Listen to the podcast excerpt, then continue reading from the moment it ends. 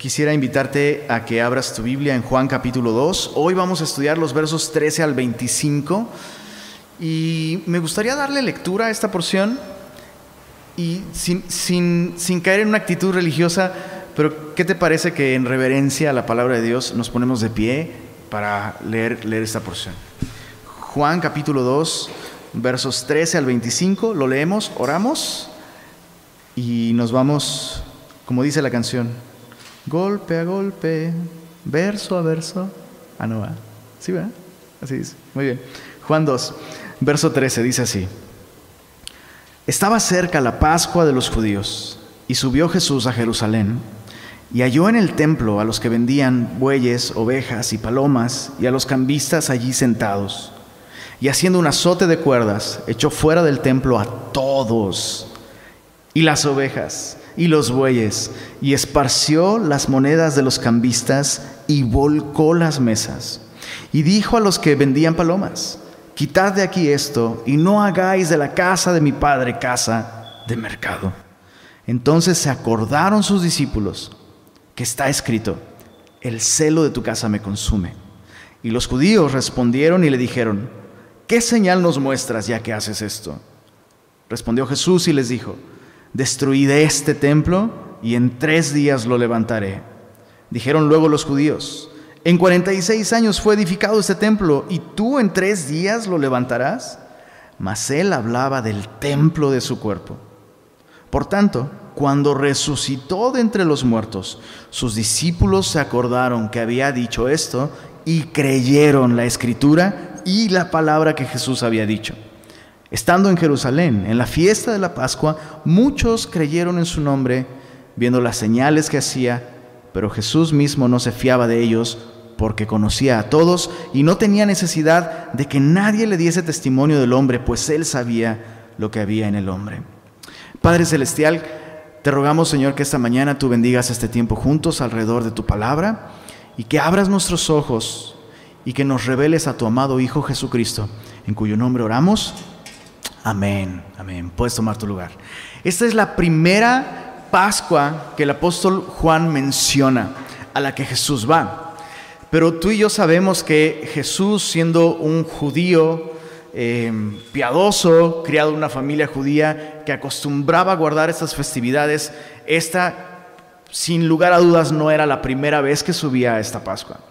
Pero es la primera que el apóstol Juan menciona. Y es interesante porque se mencionan tres a lo largo de todo el Evangelio de Juan, lo cual cuadra con el tiempo que se estima que Jesús eh, tuvo en su ministerio público. Su ministerio público tuvo una duración de tres años y este es, eh, aunque dijimos que en Caná de Galilea fue su primera señal, y fue, fue pública en el sentido de que fue en una boda, pero fue más dirigida hacia sus propios discípulos. Pero esta será su primera acción pública como predicador, como maestro, como enviado de Dios.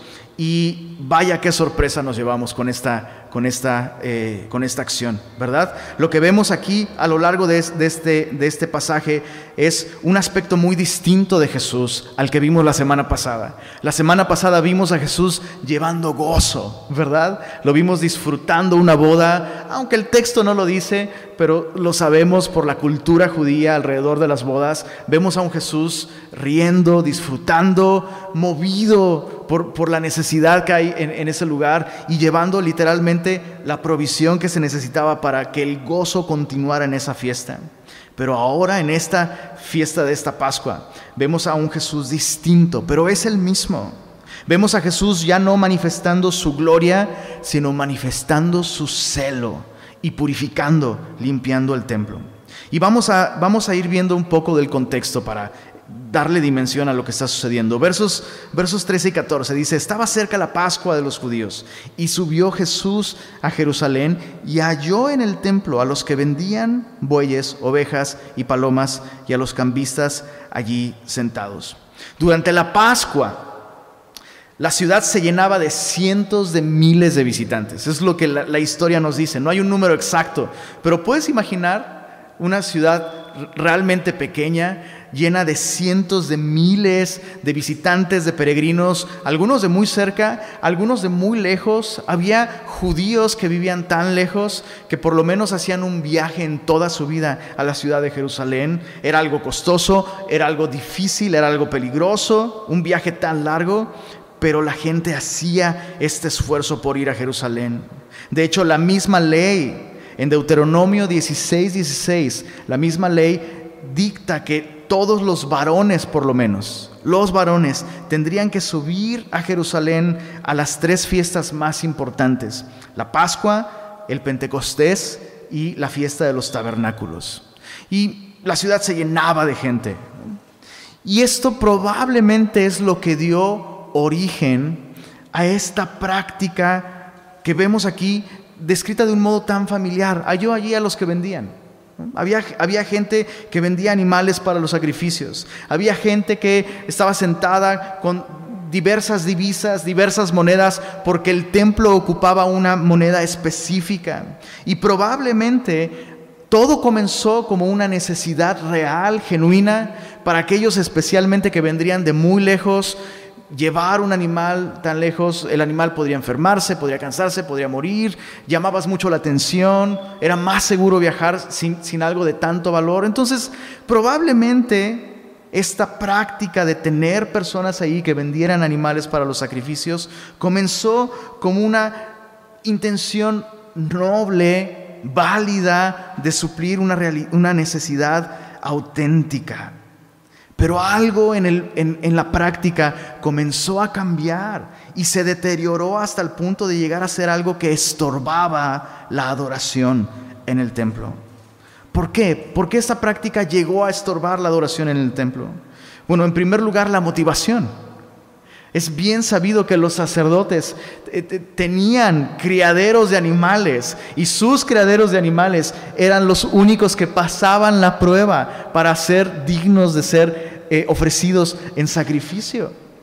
Y las casas de cambio en el templo, ¿no? los, los, eh, los precios de comprar la moneda, todo era un negocio que evidentemente ahogaba la adoración todo se había vuelto un negocio familiar. Los adoradores ya no podían llevar sus propios animales, sino solo los que vendía el templo. Solo esos eran aprobados. Y tenías que comprarlos con la moneda del templo. Entonces todo era negocio. Desafortunada y tristemente todo era negocio. Pero escucha esto. Cuando leemos esto de inmediato, saltamos y decimos, esos religiosos corruptos, sí, esos líderes hambrientos de dinero. Pero escucha esto, la culpa era doble aquí. O sea, claro que Jesús principalmente está denunciando el pecado de aquellos que están haciéndose ricos con la fe de las personas, pero donde hay oferta, hay demanda también. Lo que quiero decir es que al purificar el templo, Cristo no solo está confrontando el liderazgo, está confrontando a su pueblo. Para la gente resultó tan cómodo que tú ya no tuvieras que cuidar a un animal y criarlo y, y, examinarlo para ver que fuera un animal que cumpliera con los requisitos de la ley. No, que lo hagan los sacerdotes, que lo hagan ellos. Yo ya no tengo que pasar tiempo observando la perfección de un animal para ofrecerlo en sacrificio. Me ahorra las molestias. Alguien lo hace todo por mí, yo solo voy, llevo dinero, listo. Pero escucha esto, esos sacrificios eran tan importantes porque el adorador tenía que acostumbrarse a entender que Dios primero veía el sacrificio para aceptar al adorador después. Esos sacrificios apuntaban a la obra de Cristo el único que, es perfecto y que nos da lugar en la presencia de Dios. Cuando tú llegabas con el, con el animal, después de tú haberlo examinado, por supuesto, el sacerdote examinaba el animal, no te examinaba a ti.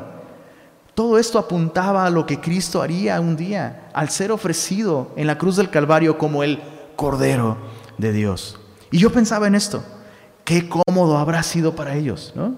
Y podrías justificar podrías justificarlo con razones muy prácticas, ¿no? Yo ya no tengo que invertir tiempo observando y contemplando la perfección del Cordero. Los sacerdotes lo hacen por mí. Y pienso cuántas veces como iglesia ofrecemos servicios y ofrecemos recursos y ofrecemos cosas que sí responden a una necesidad real, pero nosotros como iglesia, como adoradores, llevamos esas cosas a un extremo en el que nosotros ya no nos relacionamos con Dios. ¿Se entiende lo que estoy diciendo? Alguien lo hace por mí. Piensa en las consejerías. ¿Será que es necesario de pronto sentarte con alguien maduro en la fe, que, ha invertido tiempo en considerar tu situación a la luz de la palabra, que te ayude a determinar, a, a discernir lo que Dios quiere para ti? ¿Será que es necesario una consejería? Claro que sí.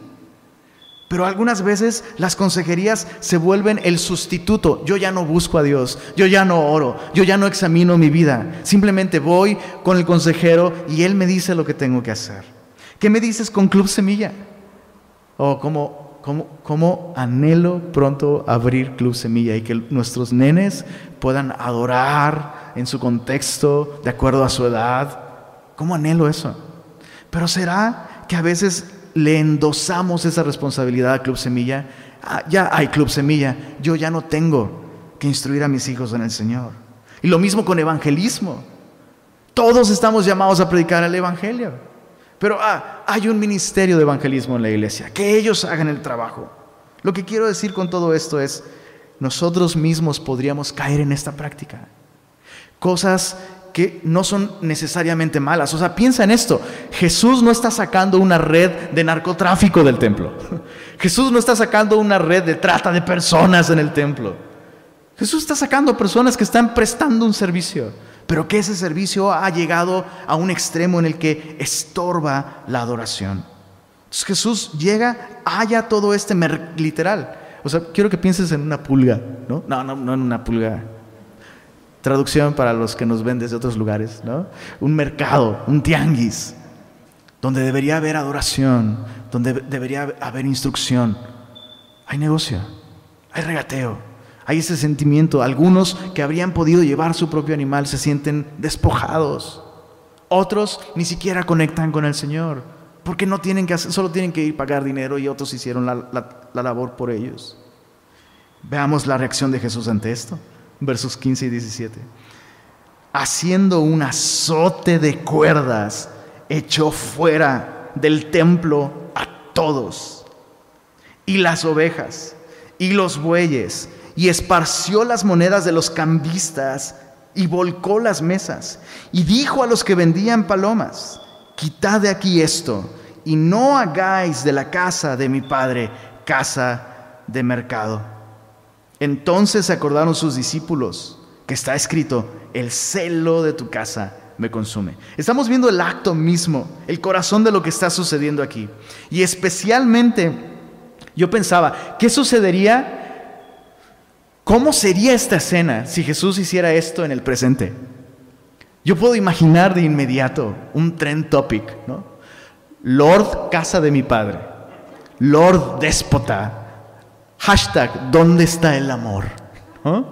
Yo, puedo, yo puedo imaginar personas sacando videos, algunos gritando, o sea, vemos a un Jesús completamente distinto que el Jesús de las bodas de Caná.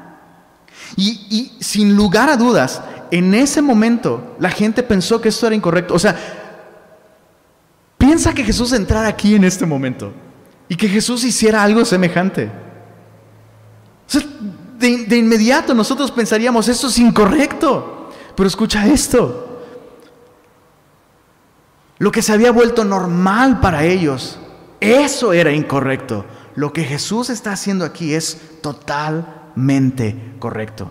Y pensaba en esto, ¿Cuántas veces nosotros, cuando Dios actúa en nuestra vida y Dios interviene, incluso a través de otras personas, de pronto pensamos, esto, está mal, esto es incorrecto, no es justo que me digan esto, no es justo que, que me hayan exhortado de esta manera, no es justo que alguien me haya dicho tal o cual cosa, no es justo, no es correcto.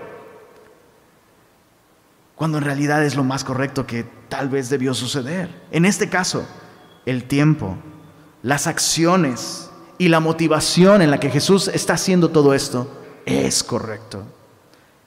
En primer lugar, era el tiempo correcto.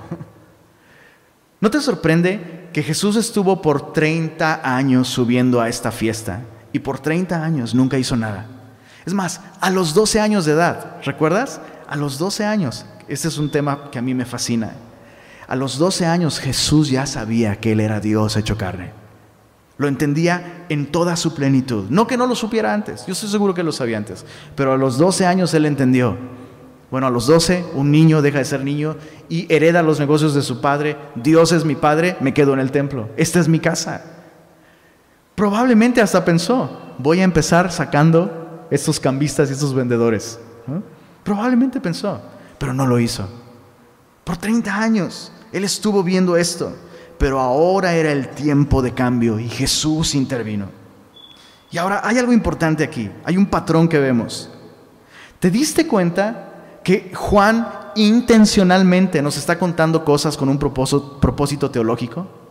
Primero, Juan nos cuenta, nos cuenta una señal de conversión en las bodas de Caná.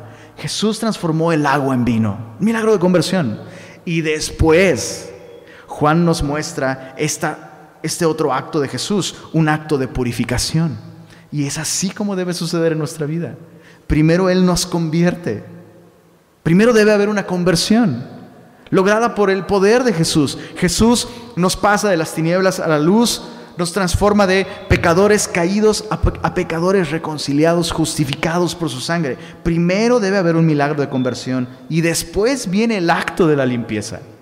Y muchas veces lo invertimos, ¿no? Justo en la semana hablábamos con una persona que nos hizo unos trabajos de plomería aquí en la iglesia y, y esta persona dice, es una responsabilidad muy grande ser cristiano. Entonces yo, la verdad, la pienso para ir a la iglesia porque es una responsabilidad muy grande, tienes que ser congruente. Entonces, primero quiero cambiar mi vida y entonces voy. Y sabes, yo escuchaba, yo, yo lo escuchaba y yo decía, tienes toda la razón, claro que no es, no es algo que debes tomar a la ligera, pero aunque es muy sincera tu, tu manera de ver las cosas, el Señor quiere transformarte primero. El Señor quiere reconciliarte, el Señor quiere perdonar tus pecados. Y muchas veces lo invertimos, ¿no? Nada, eh, eh, piensa en esto. Pensar en primero voy a cambiar para acercarme a Jesús sería como decir, primero voy a darme un baño con toallitas, un baño seco, antes de meterme a la regadera. Es ridículo. No lo haces así. Es lo mismo. Juan nos está contando esto. Primero debe haber un milagro de conversión y después Jesús va a comenzar a limpiar tu vida. Y eso es lo que sucede. Una vez que le entregas tu vida a Jesús, Él comienza a limpiarte. Y piensa esto, necesitas estos dos aspectos de Jesús. No puedes quedarte con el gozo de las bodas de Caná y la conversión. Ah, su amor es tan dulce. El gozo de la salvación, el gozo del perdón. Ese Jesús me encanta. El Jesús que me invita a una copa de gozo, de perdón. Y el, Jesús que ríe conmigo, ese Jesús me gusta. Pero el Jesús del látigo, del azote de cuerdas, ese Jesús no me gusta tanto. Ahora, seamos honestos, hay cristianos que prefieren el Jesús del látigo y jamás quisieran o le dan una oportunidad en su vida al Jesús del gozo. Pero estos dos son el mismo Jesús. Necesitamos al Jesús del gozo en las bodas de Caná el gozo de su amor, el gozo de su paciencia, de su misericordia, de su salvación, de su perdón. Pero necesitamos también, necesitamos, necesitamos al Jesús con el azote de cuerdas en la mano. Lo necesitamos.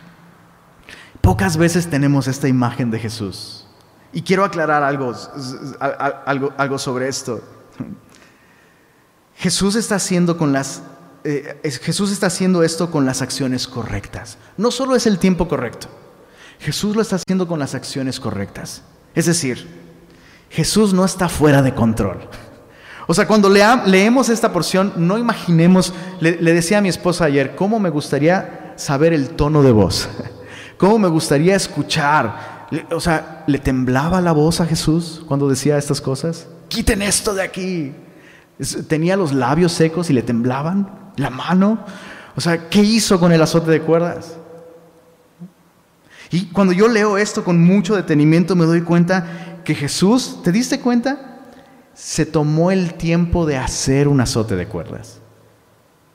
Y honestamente, ¿qué Jesús, ¿Qué Jesús te da más miedo? ¿Un Jesús que puede estallar de la nada? ¿O un Jesús que cuando tomó la decisión de actuar, se va a tomar su tiempo? ¿Cuál de estos, cuál de estos dos te despertaría más sentido de reverencia, de respeto? Honestamente, el segundo. Porque alguien que explota de la nada, de la nada, de pronto, ay, ay, perdón, perdón, te levanté la voz. Y, no, y sabes, Jesús no va a hacer esto. Jesús está en pleno control de sus acciones, de sus palabras. Jesús se toma el tiempo para hacer un azote de cuerdas. ¿Con qué material? No lo sé. Pero imagina a Jesús entrando con el azote de cuerdas. Te puedo decir una cosa, Jesús no lo llevó de adorno. Pero te puedo decir otra cosa. Aunque Jesús no está fuera de control, tampoco estaba jugando y no fue bonito ver eso. Volcó las mesas, echó fuera de allí a todos el texto solo nos dice todos, lo cual implica todos. No solo había gente vendiendo allí, había gente comprando. Había, ¿Habría ancianos? ¿Habría mujeres mayores? ¿Habría niños? Los sacó a todos. Y yo sé, yo sé que tal vez ya estás pensando para dónde voy. Tiene un año que el Señor Jesús nos sacó a todos de la iglesia con un azote de COVID-19. Lo que quiero decir con esto es que no asumamos ni por un instante, sí, esos judíos estaban tan mal, estaban tan desenfocados. Sí, es cierto, Lenin, es cierto, no solo el liderazgo, la gente también. Y de pronto asumimos que Jesús jamás tendría que actuar así en nuestra propia vida. Pero quiero que medites en esto. ¿No actuó así Jesús este año en nuestra vida?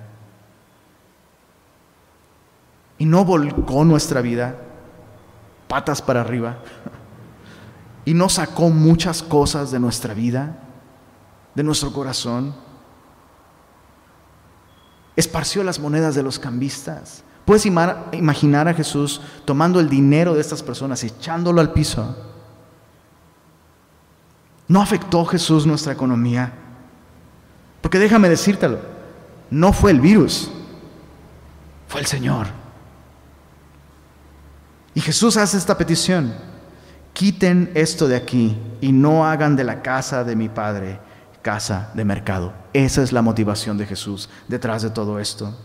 No hagan de la casa de mi Padre casa de mercado. Cuando Jesús está hablando de la casa, es importante entender que Jesús no se está refiriendo específicamente al templo donde se encontraba el lugar santo y el lugar santísimo.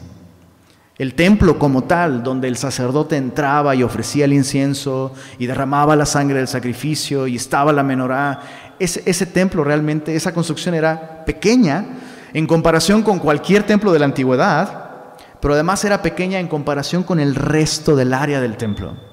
El templo tenía, tenía el atrio principal, donde se encontraba el altar de bronce, allí se hacía el sacrificio, allí entraban los judíos, con sus animales y veían los sacrificios. Y afuera había un área todavía mucho más grande, que es el atrio de los gentiles. Y Dios deseaba que ese lugar, que llama la atención por cierto, que fuera el área más grande. Dios deseaba que ese lugar sirviese para que todos aquellos que no son judíos pudieran adorar al Señor, aprender acerca de Él, escuchar su palabra. Pero ahora todo este lugar está lleno de estos estorbos. Y a eso se refiere Jesús cuando dice, escrito está, mi casa, casa de oración, será llamada. El texto que Jesús está citando dice algo más. Casa de oración será llamada para todas las naciones y ustedes la han convertido en una cueva de ladrones. ¿A qué se refiere Jesús? Le han robado a este lugar el propósito por el cual Dios nos permitió tenerlo. Y le han robado a aquellos que no son del pueblo de Dios la oportunidad de ver la belleza del Dios al que adoramos. El templo no era literalmente la casa de Dios. ¿Entiendes esto? Qué, importante es aclarar esto. Porque ahora, ahora con todo esto de regresar, de regresar al lugar donde nos reunimos, de pronto podríamos incluso pensar, ah, hemos regresado a casa. Pero sabes, esta no es nuestra casa. Y esta no es la casa de Dios. La Biblia nos dice que Dios no habita en templos hechos por manos humanas. Pero entonces, si el templo de aquel tiempo no era literalmente el lugar donde Dios habitaba, ¿cuál era su propósito? Bueno, el templo era una herramienta, era un punto de encuentro entre Dios y su pueblo. Y es importante que tengamos este balance, ¿no? Por un lado, este lugar no es santo. O sea, esta alfombra es alfombra como cualquier otra, ¿no? O sea, son ladrillos, tabla roca, pintura. Este lugar no tiene nada de especial. Pero el propósito con el cual Dios nos permite tener este lugar, el propósito es especial. Y es lo mismo con el templo en aquel tiempo.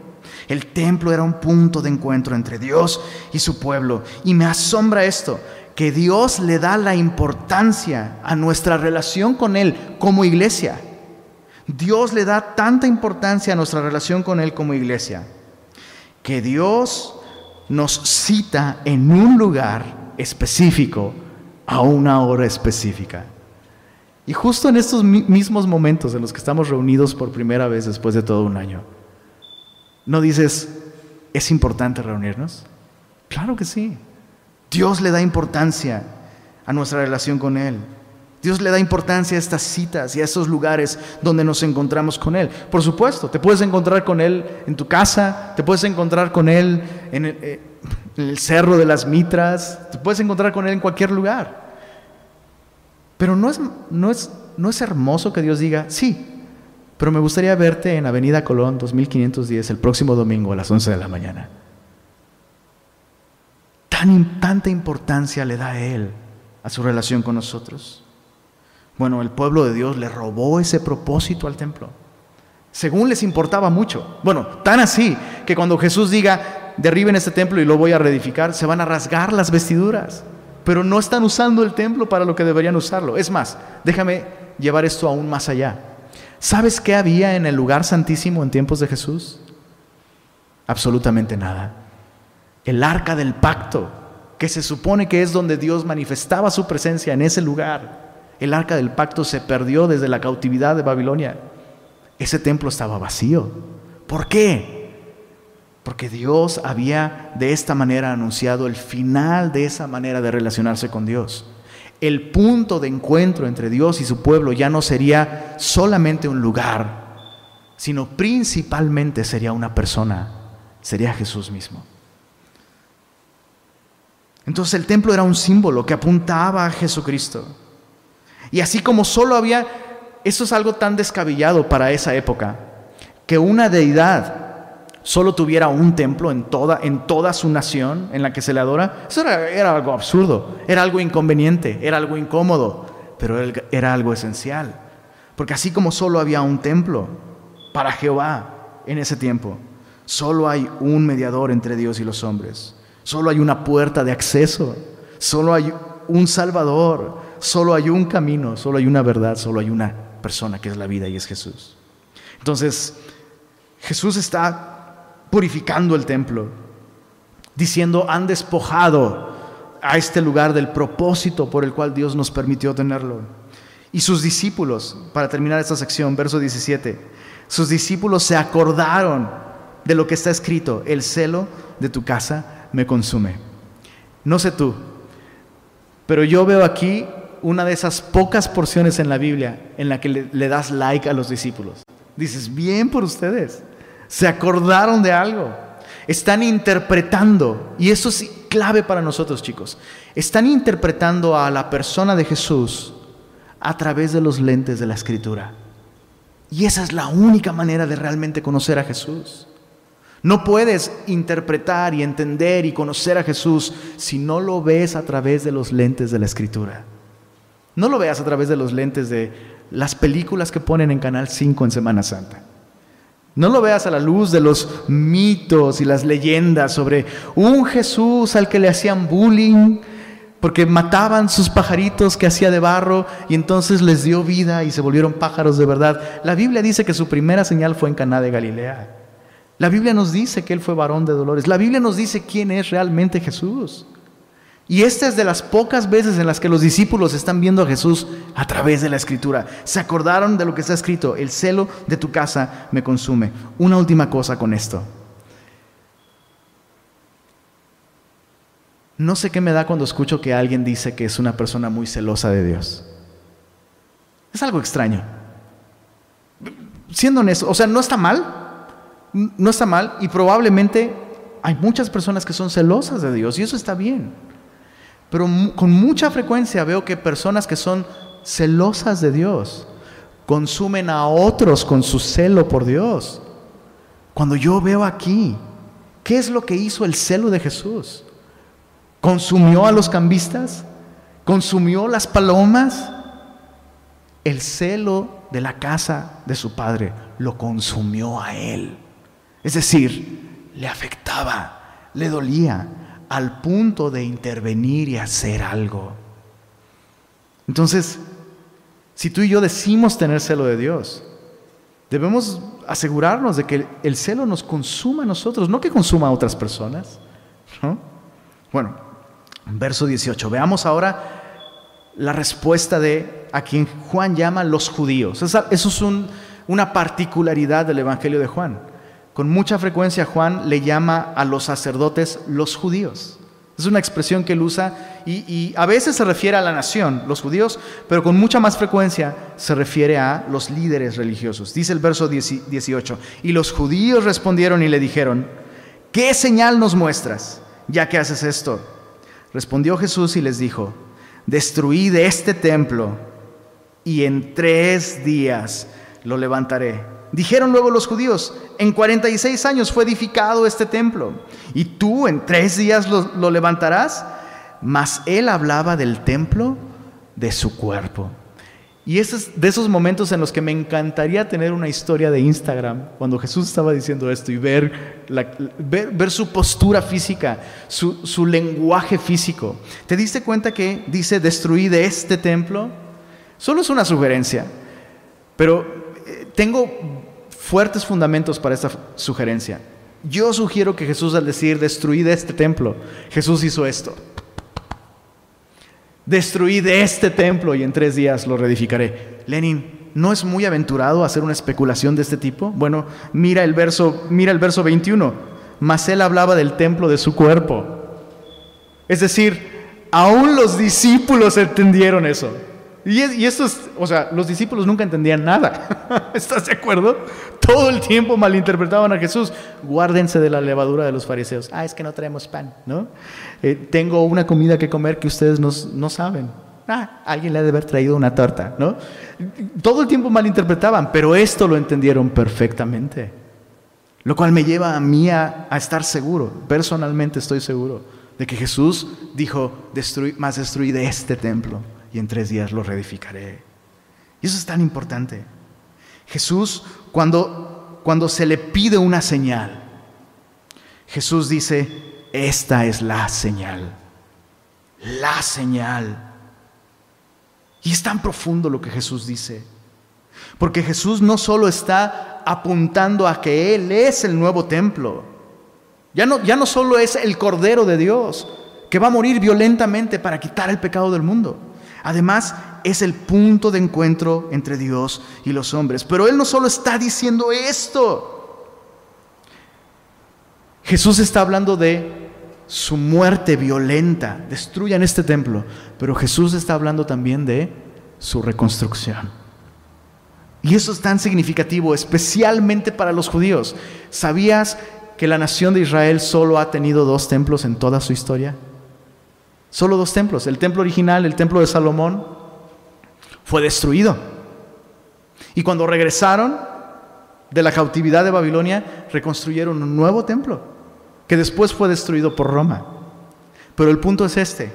Así como ustedes pueden, pueden ver la destrucción del templo y Dios puede reedificarlo, Dios puede levantar mi cuerpo de entre los muertos, pero aún más. ¿Te diste cuenta ahí que Jesús mismo está asegurando que Él tiene el poder de levantar su propio cuerpo de entre los muertos? ¿Y entonces cuál es? ¿Dios levantó a Jesús de los muertos? ¿El Espíritu de Santidad lo levantó de entre los muertos, como dice Romanos? ¿O Jesús mismo tenía el poder de levantarse entre los muertos? La respuesta es sí. La Trinidad entera está involucrada en la resurrección. Jesús está anticipando su muerte y resurrección como la señal de que Él es el Salvador. Y yo solo quisiera decir esto. No pidas más señales. Algunas veces pedimos señales a Dios. Señor, demuéstrame que estás conmigo. Señor, dame una señal de que aún me amas. Señor, muéstrame que eres real. Solo quiero que medites en esto. El día de hoy nos encontramos en el año 2021. Tiene 2021 años que Dios vino a nuestro tiempo, a nuestra historia, a nuestro mundo, para pagar por nuestros pecados. La Biblia me dice que la máxima señal, la señal que nos deja claro el amor de Dios por nosotros y la suficiencia de Cristo para salvarnos es su muerte y su resurrección. No pidas más señales. Mira la señal que Él ya te dio. Contempla la cruz. Medita en eso. Acepta su amor por ti. Jesús dijo en una de sus parábolas, en Lucas 16, si no oyen a Moisés y a los profetas, tampoco se persuadirán ni aun cuando alguien se levante de entre los muertos. Entonces, esta petición de una señal realmente no es una petición de una señal. Es, eh, la actitud con la que los judíos están diciéndolo es más bien la actitud de, a ver, convénceme. y eso es muy distinto. Es muy distinto a decir, Señor, quisiera realmente estar seguro de que tú me amas, de que tú puedes salvarme. Es muy distinta la actitud. Bueno, versos 22 al 25 dice así. Por tanto, cuando resucitó de entre los muertos, sus discípulos se acordaron que había dicho esto, y subraya esto en tu Biblia, y creyeron la escritura y la palabra que Jesús había dicho.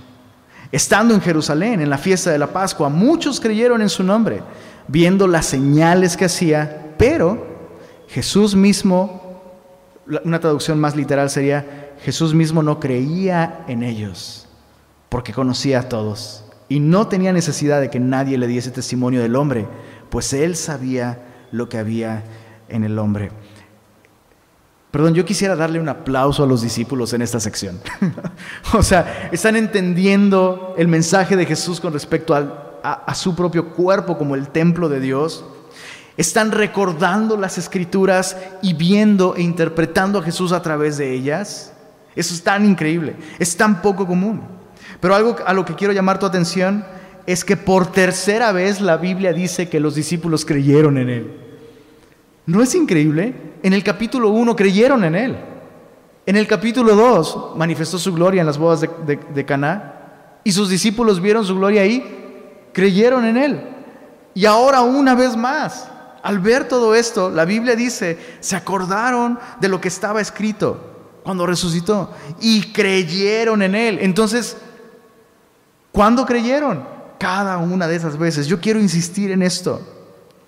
Juan nos enseña de un modo muy claro que nuestra confianza en Jesús, si no crece, probablemente no existe. Si nuestra fe, si nuestra confianza en Jesús no crece, probablemente no existe. Probablemente lo que tenemos es asombro, interés, admiración, muy sincera tal vez. Pero cuando tú has puesto realmente tu confianza en Jesús, es imposible que si has creído en Jesús, tu fe no crezca. Es imposible. Piensa en la vida, en, eh, eh, en el momento de la concepción.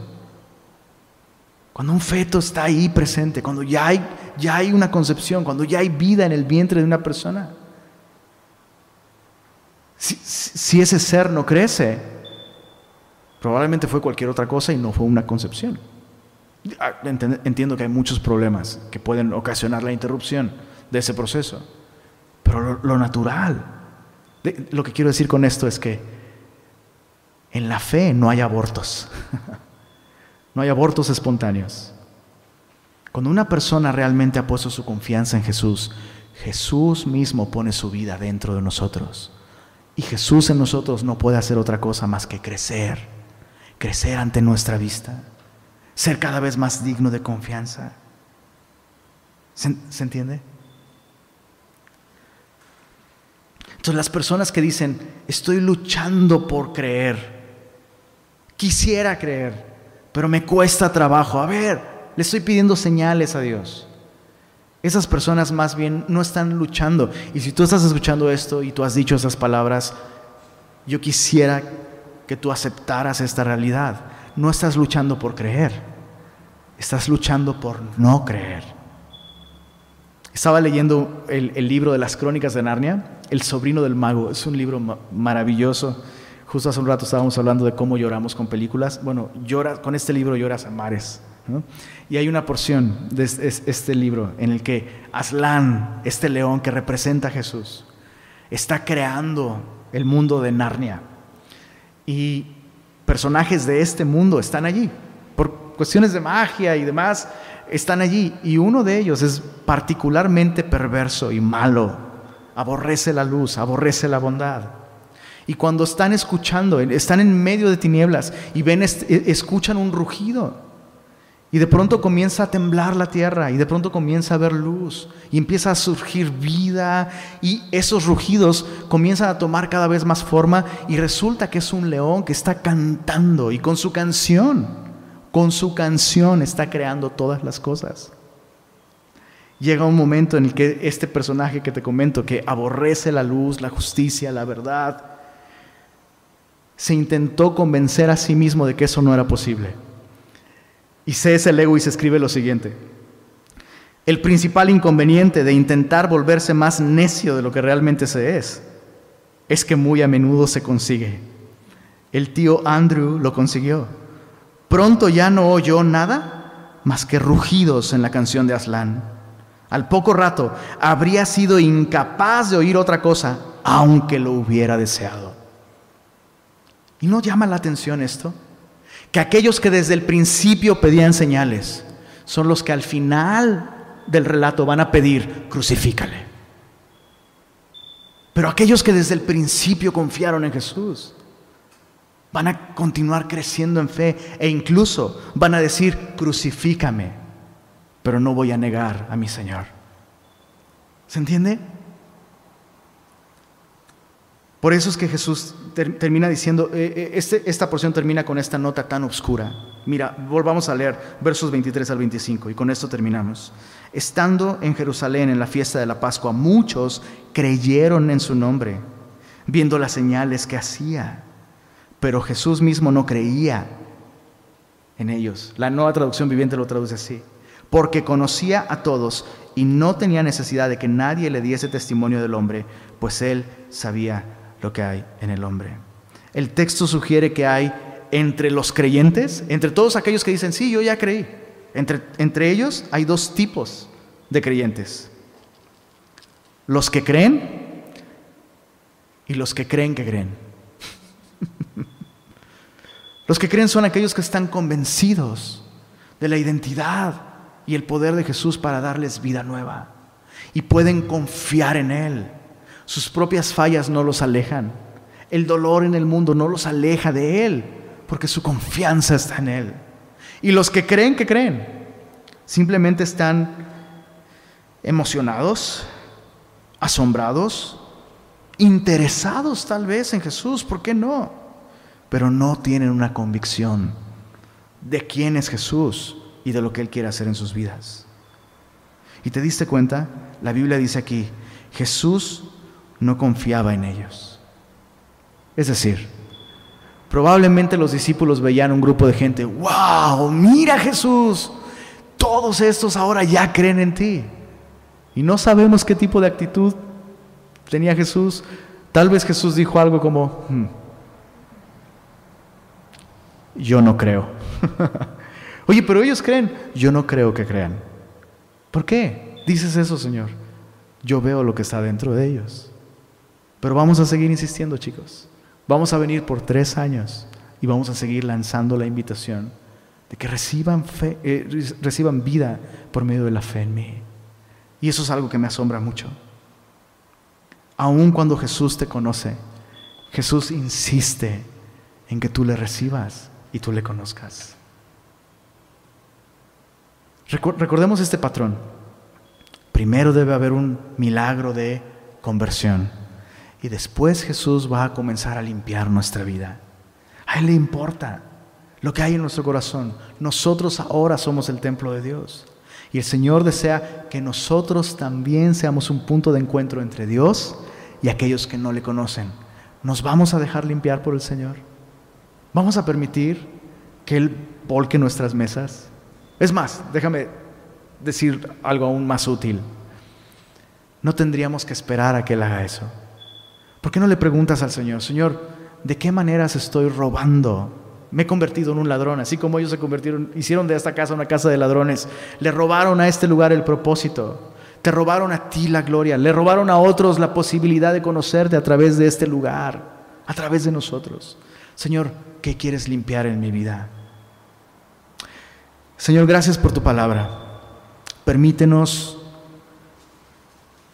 ser sensibles a la condición de nuestro corazón. Por favor, muéstranos con claridad, háblanos de nuevo, Señor, muéstranos con claridad aquellas cosas que están estorbando en nuestro propio corazón, la adoración.